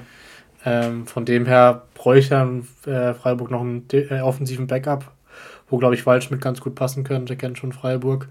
Ähm, vielleicht auch erstmal per Leihe und dann Kaufoption oder so. er kennt auch den Streichfußball und ich glaube, du brauchst im Winter so einen Spieler, der den Fußball einfach kennt, weil sonst ist es unmöglich, sich in Freiburg anzupassen. Das hat man immer wieder gesehen. Santa Maria hat ewig gebraucht. Schree hat jetzt auch relativ lange gebraucht. Dorn hat es relativ schnell verstanden. Gregoritsch auch. Das war dieses Jahr ein bisschen überraschend, aber war wichtig, dass es so funktioniert hat. Ginter kennt den Streichfußball auch, bei dem hat es auch gut geklappt. Ich glaube, Waldschmidt, das ist kein schlechter Fußballer also der wird einfach in Wolfsburg auch nicht gefördert. Hat wirklich einen schweren Stand. Ich glaube, dass Streich den wieder hinkriegen würde. Ja, ich denke es auch. Ähm, dann hatte ich noch auf der 6 Bedarf gesehen, weil da haben sie halt eben nur Eckestein, Höfler und dann Keitel und ähm, wie heißt Wagner. der? Wagner, genau. Ähm, so ein bisschen als Backups, aber da sehe ich auch den Bedarf, dass sie eigentlich dann noch einen dritten starken bräuchten. Gila, Vogi oder Dem. habe ich es nicht aufgeschrieben, ich habe keine Namen aufgeschrieben, aber einfach gedacht, dass ich da spätestens im Sommer nochmal jemand holen würde. Ja, das denke ich auch. Ähm, Eggestein ist ja auch kein typischer Sechser jetzt. Ja, aber musste halt spielen, ja. Er macht es auch gut. Also ja, man ja. kann also eigentlich muss Freiburg gar nichts machen, so wenn sie so weiterspielen. Das stimmt, ja. Ähm, Gut, dann kommen wir zum letzten Verein, äh, zum FC Hollywood, äh, Bayern München. Ähm, da hatten wir auch schon einen Transfer, der jetzt äh, verkündet wurde in den letzten Tagen. Da ähm, Daily Blind wechselt von Ajax zu Bayern äh, als ja, Ersatz für Hernandez, weil der sich ja verletzt hat bei der WM. Ähm, kann Linksverteidiger spielen, kann Innen spielen, kann auf der 6 spielen. Ist erfahren, ist nicht der schnellste, aber für den, also sie kriegen ja ablösefrei und wird jetzt auch nicht das Megagehalt verdienen, von dem her glaube ich. Und fürs Teamgefüge glaube ich auch nicht schlecht, tatsächlich. Genau. ist ein Teamspieler, der nicht zu hohe Ansprüche stellt. Ich denke, er wird auf seine Einsätze kommen. Können mir sogar vorstellen, dass er statt Delicht spielen wird. Insofern ein guter Transfer von Bayern. Ja, ja. Und man kann mit dem auch einfach nichts falsch machen. Nee, das stimmt. Ähm, als Neuzugang haben wir schon über Jan Sommer geredet. Da denke ich mal, müssen wir schauen einfach, wie was Gladbach macht und was Bayern da macht. Ansonsten natürlich Alex Nübel ist auch noch im Gespräch. Mhm. Ähm, sonst habe ich jetzt keinen Torwartnamen mehr gehört in letzter Zeit, außer die zwei. Nee, es wird einer von denen werden oder zur Not halt Ulreich. Ja, denke auch. Stürmer sehe ich immer noch Bedarf, weil ich einfach nicht glaube, dass man mit Choupo-Moting die Champions League gewinnen kann. Ähm, von dem her, aber mir ist, ich habe alle angeschaut, mir ist kein auf dem Markt wirklich eingefallen, so ein echter Neuner, der gerade verfügbar und realistisch wäre. Von dem her, glaube ich, müssen wir mit Chupo in diese Rückrunde gehen. Also, Chupo-Moting hat ja aktuell Vertragsgespräche, will eine größere Rolle spielen. Ich habe nichtsdestotrotz einen Stürmer, beziehungsweise ich habe zwei Stürmer. Ich habe jetzt nur einen aufgeschrieben. Ich habe zwei Serben, die für mich in Frage kommen würden. Dusan Vlaovic und Alexander Mitrovic. Ja, Vlaovic zu teuer, wird nicht wechseln im Winter und Mitrovic ist halt ein Brecher. Mitrovic ist ein Brecher, aber der macht seine Tore. Aber Vlaovic, ich weiß, es ist ein großer Name, ist für viel Geld zu Juventus gewechselt. Er hat in Juventus nicht so gut gespielt und man hört, dass er von dort weg will. Ich glaube, dass Bayern, wenn sie genug Geld bieten, die Möglichkeit haben, ihn zu holen. Und ich sage, dass der die Bundesliga zerschießen wird. Ja, wie viel hat Juventus ihn geholt? 85 Millionen oder so? 80 oder 80. so, ja. Und er ist jetzt noch 80 wert. Und Bayern hat das Geld. Das kann mir keiner sagen. Bayern hat das Geld, um so einen Spieler zu holen. Und wollen sie die Champions League gewinnen, müssen sie so einen Spieler holen. Ja, ich glaube aber, dass sie eher darauf schielen, im Sommer Harry Kane zu verpflichten. Und deswegen in diesem Winter keinen krassen Stürmer holen werden. Die Frage, wenn sie Harry Kane holen, ist, wer schießt dann die Elfmeter? Okay, ist das geringste Problem. ja, nee, aber. Ich würde lieber einen 22-Jährigen holen als einen über 30-Jährigen. Ja, ich glaube, ja, Numen ist dann noch 29, aber dann wird er 30 sein. Ähm, nee, also Flauwitsch finde ich auch cool, aber glaube ich sehr unrealistisch, dass er im Winter wechselt. Weil dann hätte auch. Ähm, ich sehe es gar nicht als so unrealistisch tatsächlich. Und zur Not halt Mitrovic. Ja, der, aber dann kann man auch Tupo spielen lassen. Ich, ich glaube, dieser Alexander Mitrovic ist jetzt sowas von unterschätzt. Der hat so ein bisschen Typ Füllkrug, oder? Ja, ein bisschen kleiner und kompakt, ein bisschen eher Ailton. Ailton, okay. aber er macht Tore.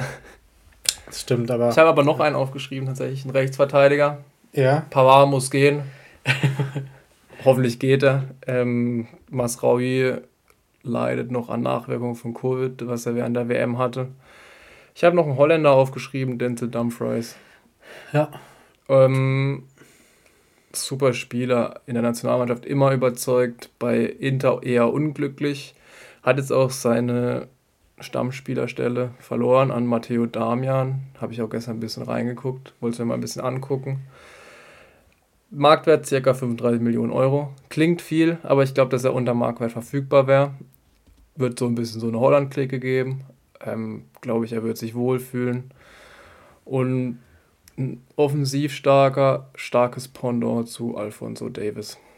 Das stimmt, ähm, wobei vielleicht spielt er die Verletzung, sage ich jetzt mal, von Masraoui gerade eine Rolle, weil jetzt muss er erstmal Pavard spielen. Ich glaube nicht, dass die dann Pavard abgeben würden. Ach, der macht doch, also was, was die Spieler heutzutage abziehen, das ist wirklich schrecklich.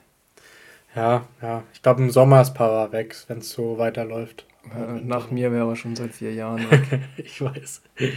Ähm, na gut, dann sind wir trotzdem durch mit dem Transferguide. Ging es eine Stunde. Ähm, ja, wir sehen dann in drei, vier Wochen, was daraus wurde. Wahrscheinlich kein einziger. Also bei mir zumindest. ja, wer weiß. Äh, es waren schon zwei, drei dabei, die immerhin schon gewechselt sind. Ähm, dann zu Top-Ligen haben wir gesagt, kommen wir diese Woche nicht, äh, weil da ja, starten die Ligen jetzt auch in den nächsten Wochen erst wieder so richtig. Klar, in England waren schon ein paar Spiele, aber auch FA Cup und so dabei gewesen. Da gehen wir dann nächste Woche wieder mehr drauf ein. Ähm, die Darts-WM wollten wir noch kurz ansprechen. Ich denke, die haben auch viele von euch verfolgt. Wir haben sie auch sehr intensiv verfolgt. Also ich habe glaub, noch nie so viele Dartspiele in meinem Leben geguckt wie die letzten Mhm. Wochen. Ähm, ja, war ja auch ein sehr cooles Ende, kann man sagen, von der WM. Die war gagatastisch. ähm, ja, natürlich herausragend für den deutschen Dartsport Gabriel Clemens im Halbfinale. Dort leider am späteren Weltmeister Michael Smith gescheitert, aber das Highlight der WM war natürlich das Finale. Michael Smith hat da die 180er reingeballert. Van Gerven konnte dann irgendwann nicht mehr mithalten, wirkte dann auch ein bisschen müde. Und am Ende Michael Smith, neuer Darts-Weltmeister, verdient. Hat, war oft genug nah dran, spielt sehr konstant. Ähm, ja, freut mich einfach für ihn auch die Emotionen danach auf der Bühne zu sehen. Auch herauszuheben, Van Gerben wahrer Sportsmann. Also Ja. man sieht es ihm vielleicht als nicht so an, aber wirklich, das ist ein richtiger Sportsmann. Der gönnt es Michael Smith auch. Auch wenn es natürlich schade ist, dass er jetzt, ist es sein drittes Finale, was er verloren hat? Van ich. seins, Ja. ja. also dreimal Weltmeister, dreimal Zweiter. Aber es ist krass, ich finde, beim Darts kann jeder jeden schlagen. An einem guten Tag kann jeder jeden schlagen, wenn der andere. Weil Michael Smith wäre fast gegen Martin Schindler rausgeflogen, wäre Genau. fast gegen Stephen Bunting rausgeflogen, wenn der die Doppel treffen wird. Also wirklich Werbung für den Dartsport gemacht. Ja, wir haben im Finale auch das beste Leck aller Zeiten gesehen. Boah, mit ja. acht perfekten Darts von Van Gerven und dann neun perfekten Darts von Michael Smith, was also nicht zu toppen ist. Also das war ja äh, absolut geil. Auch der, erst der zweite neun Darter in einem Darts-WM-Finale ähm, in der Geschichte. Mhm. Ja. Und von dem her ein sehr würdiges Finale für eine tolle WM. Auf jeden Fall. Ähm, und ich habe auch direkt den Tag danach gedacht, ich habe schon wieder Bock auf die Darts-WM nächstes Jahr oder Ja. dieses Jahr besser gesagt. Ähm, jetzt am Wochenende war dann noch die Promi-Darts-WM. Die habe ich nicht verfolgt tatsächlich. Ich tatsächlich schon, weil ich Dartsentzug hatte. Äh, und da lagen sich dann auch Van Gerben und Michael Smith wieder in den Armen und Gavin Bryce konnte auch wieder lachen nach seinem äh, Kopfhörergeld. Kopfhörer. ja. Äh, also ja, es waren wieder alle gut drauf und haben auch gesehen, dass es eben trotzdem nur ein Sport ist, aber ein sehr, Und irgendwie ist es halt auch einfach eine große Familie, wo es nicht wirklich. Also es gibt Rivalitäten, aber es gibt nicht wirklich Spieler, die einander hassen, sondern die können, die können sich dann nach jedem Spiel die Hand geben, sich in die Augen gucken, sich gratulieren. Und das finde ich so geil am Dart. Ja, das stimmt, stimmt. Ähm, genau. Da ähm, schauen wir mal, ob, ob wir beide dieses Jahr wieder ein bisschen mehr Darts verfolgen werden, vielleicht auch hier im Podcast mal wieder ansprechen Mhm. werden. Vielleicht können wir die großen Turniere mitverfolgen. Genau, ja. Ähm, ansonsten ähm, wollen wir dann zur NFL rübergehen. Mhm. Da war ja wie angesprochen der letzte Spieltag der Regular Season. Ähm, davor aber ein Vorfall, worüber wir auch kurz reden müssen. Ähm, Leider müssen wir darüber reden, ja. Genau, am vorletzten Spieltag, nämlich beim Bills-Spiel. Äh, kannst du mal kurz erklären, was passiert ist? Ja, Damar Hamlin leider mit einer schweren Verletzung. Ähm, hat die Schulter von T. Higgins ans Brustbein bekommen. Ist dann erst wieder aufgestanden und dann sofort zusammengesackt. Ich habe es Gott sei Dank nicht gesehen, weil ich kann sowas gar nicht. Das ist für mich vergleichbar wie mit dem Unfall von Romain Grosjean oder dem Zusammenbruch von Christian Eriksen. Ja. Das ist einfach schrecklich zu sehen, sowas. Ich weiß, das passiert tagtäglich irgendwo, aber das ist, finde ich, nochmal was anderes, wenn es dir beim Sport passiert, weil das könnte ja zum Beispiel mir beim Fußball genauso passieren oder jedem anderen auch. Ähm, ja, dann reanimiert worden auf dem Feld. Die Bildspieler haben einen Kreis um ihn gemacht, dass keiner sieht. Wir waren wirklich angeschlagen, also ziemlich viele geweint, sah wirklich nicht gut aus. Im Krankenwagen nochmal Herzstillstand, nochmal reanimiert. Das Schöne ist, er ist wieder auf dem Weg der Besserung, er ist auf dem kündlichen Koma raus. Die Instagram-Stories, die er macht und so, sehen schon wieder richtig gut aus. Die erste Frage, die er gestellt hat, als er aufgewacht war, war, ob sie gewonnen haben. Die Antwort vom Arzt war ein bisschen scheiße. Ich hätte mir da gewünscht, dass er einfach sagt, was wirklich passiert ist. Gut, was er Aber- hat gesagt, du hast gewonnen im Leben. Oder? Ja, aber ich glaube, wenn du fragst, ob was wer gewonnen Ja, hat, dann willst du schon wissen, wer gewonnen hat. Aber gut gemeinte Geste vom Arzt. Aber krass, dass er sofort daran gedacht hat. Und es Ja. zeigt auch, was für ein Sportler er ist. Und er ist halt auch nur da reingerutscht, weil der etatmäßige Safety von den Bills, Darius White, verletzt ist. ja, ja. Also weiß man eigentlich, ob das wegen dem Tackling an sich war oder hat er irgendwie eine Vorerkrankung oder Das so? weiß ich nicht. Ich gehe davon aus, weil sonst, oder zumindest hat es dann, das dann ausgelöst. Vielleicht sind das auch Spätfolgen von Corona. Ich habe keine Ahnung. Das ist noch nicht restlos geklärt. Okay. Aktuell ist er noch im Krankenhaus, soweit ich weiß. Aber hat auch gestern wild getweetet während dem Bildspiel. Ja, was. Die Hauptsache ist, dass es ihm wieder besser geht. Die ganze NFL hat ihm äh, an ihn gedacht, überall die Nummer 3 zu sehen. Ähm, von dem her, ja, kann man da nur froh sein, dass es ihm gut geht oder besser geht zumindest. Ähm, ja, und natürlich weitere Genesungswünsche senden. Auch wenn er das vielleicht nicht hören wird, aber. Genau. ähm, hat er auch tatsächlich Auswirkungen auf unsere Fantasy-Liga, weil da kann man uns beide auch mal loben. Wir waren in unserer Zehnerliga beide im äh, Super Bowl sozusagen. Ja. Ähm, da wurde mir der Sieg geklaut. Genau. Nachdem ich 1 zu 5 oder 1 zu 6 gestartet war in die Saison, habe ich dann noch äh, geschafft, äh, das Ding zu holen. Aber dadurch, dass das Spiel dann abgebrochen wurde, der Bills, ähm, wurden die Wertungen natürlich nicht mit reingenommen und dann wurde es nochmal knapp, aber hat dann trotzdem zum Sieg gereicht. Ja, naja. Nächstes Jahr greifen wir nochmal neu an.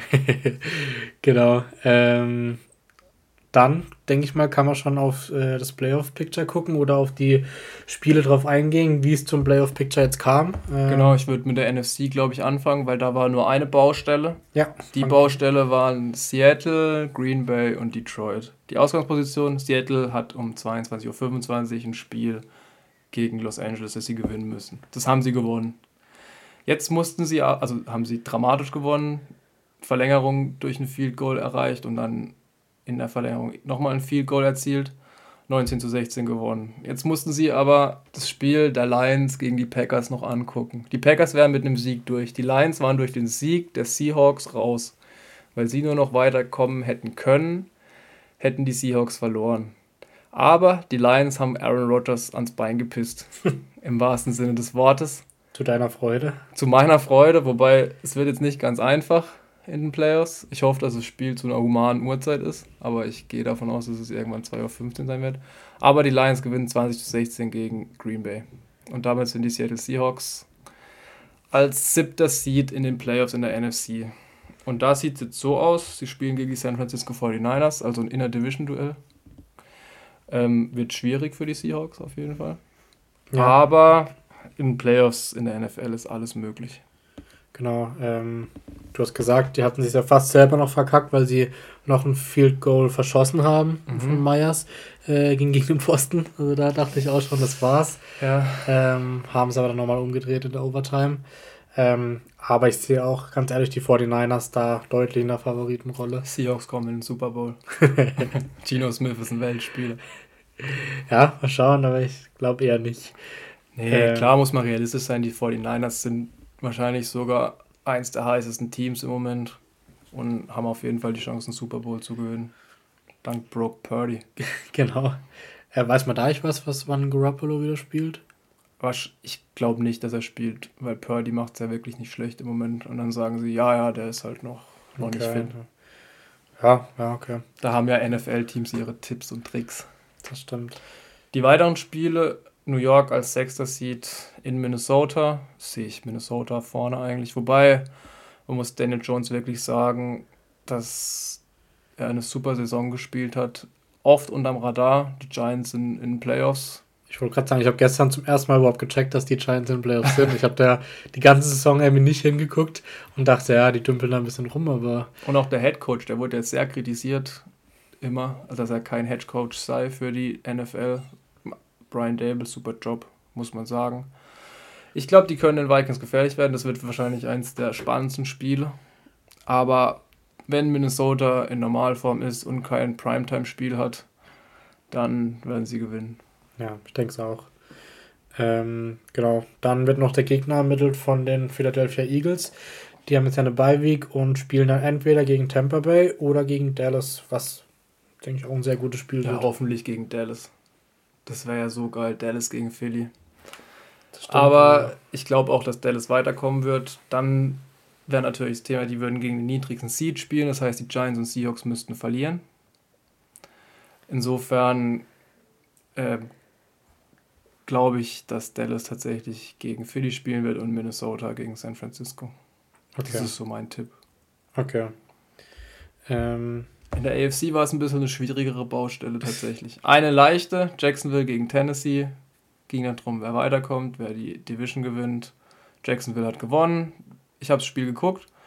War dramatisch tatsächlich. Ähm, Tennessee aber verdient rausgeflogen mit Joshua Dobbs als Quarterback. Eine schlimme Interception geworfen, die dann zum Sieg geführt hat für die Jacksonville Jaguars. Traurig für Tennessee, aber die haben auch die letzten sechs oder sieben Spiele allesamt verloren.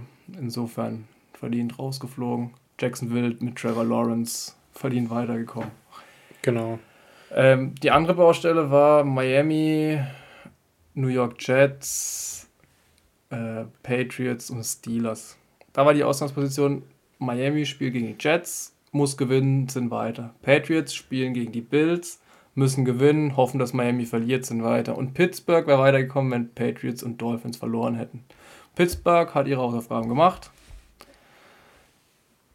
Patriots haben verloren. Miami hat relativ spät gegen die Jets noch gewonnen, ohne einen Touchdown zu erzielen. Ja. Das war eigentlich die Story.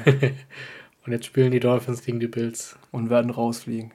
Wahrscheinlich, ja. Was natürlich jetzt hier noch problematisch wird, durch das das Spiel Bengals gegen Bills abgesagt wurde, beziehungsweise abgebrochen wurde, wird es wahrscheinlich kein Heimspiel geben im AFC Championship Spiel.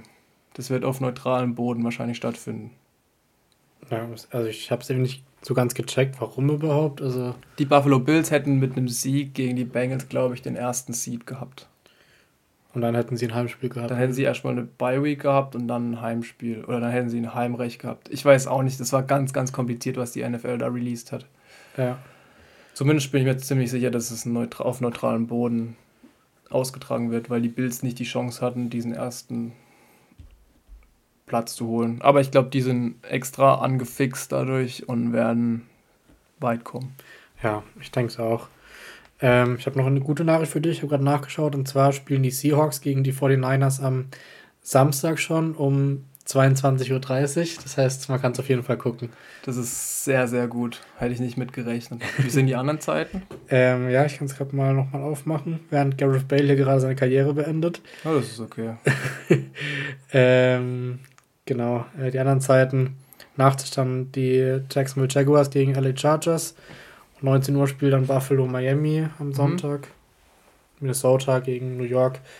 Dann das späte Spiel und die anderen. Baltimore gegen die Bengals, die haben ja gestern schon gegeneinander gespielt. Oh, und Tampa Bay gegen Dallas. Genau. Ja. muss man der NFL auch mal Lob aussprechen für die Ansetzung, die sind wirklich gut. Genau, können wir, glaube ich, mit leben in Deutschland. Ähm, ja, dann freuen wir uns auf die Playoffs, denke ich. Mhm. Und werden da auch wahrscheinlich ein bisschen ausführlicher auf die Spiele eingehen. Genau, mit Sicherheit. Ähm, Kickbase ist bei uns auch wieder gestartet. Da werden wir auch ab nächster Woche vielleicht wieder ein bisschen drauf eingehen, wie wir unsere Mannschaft zusammensetzen und so.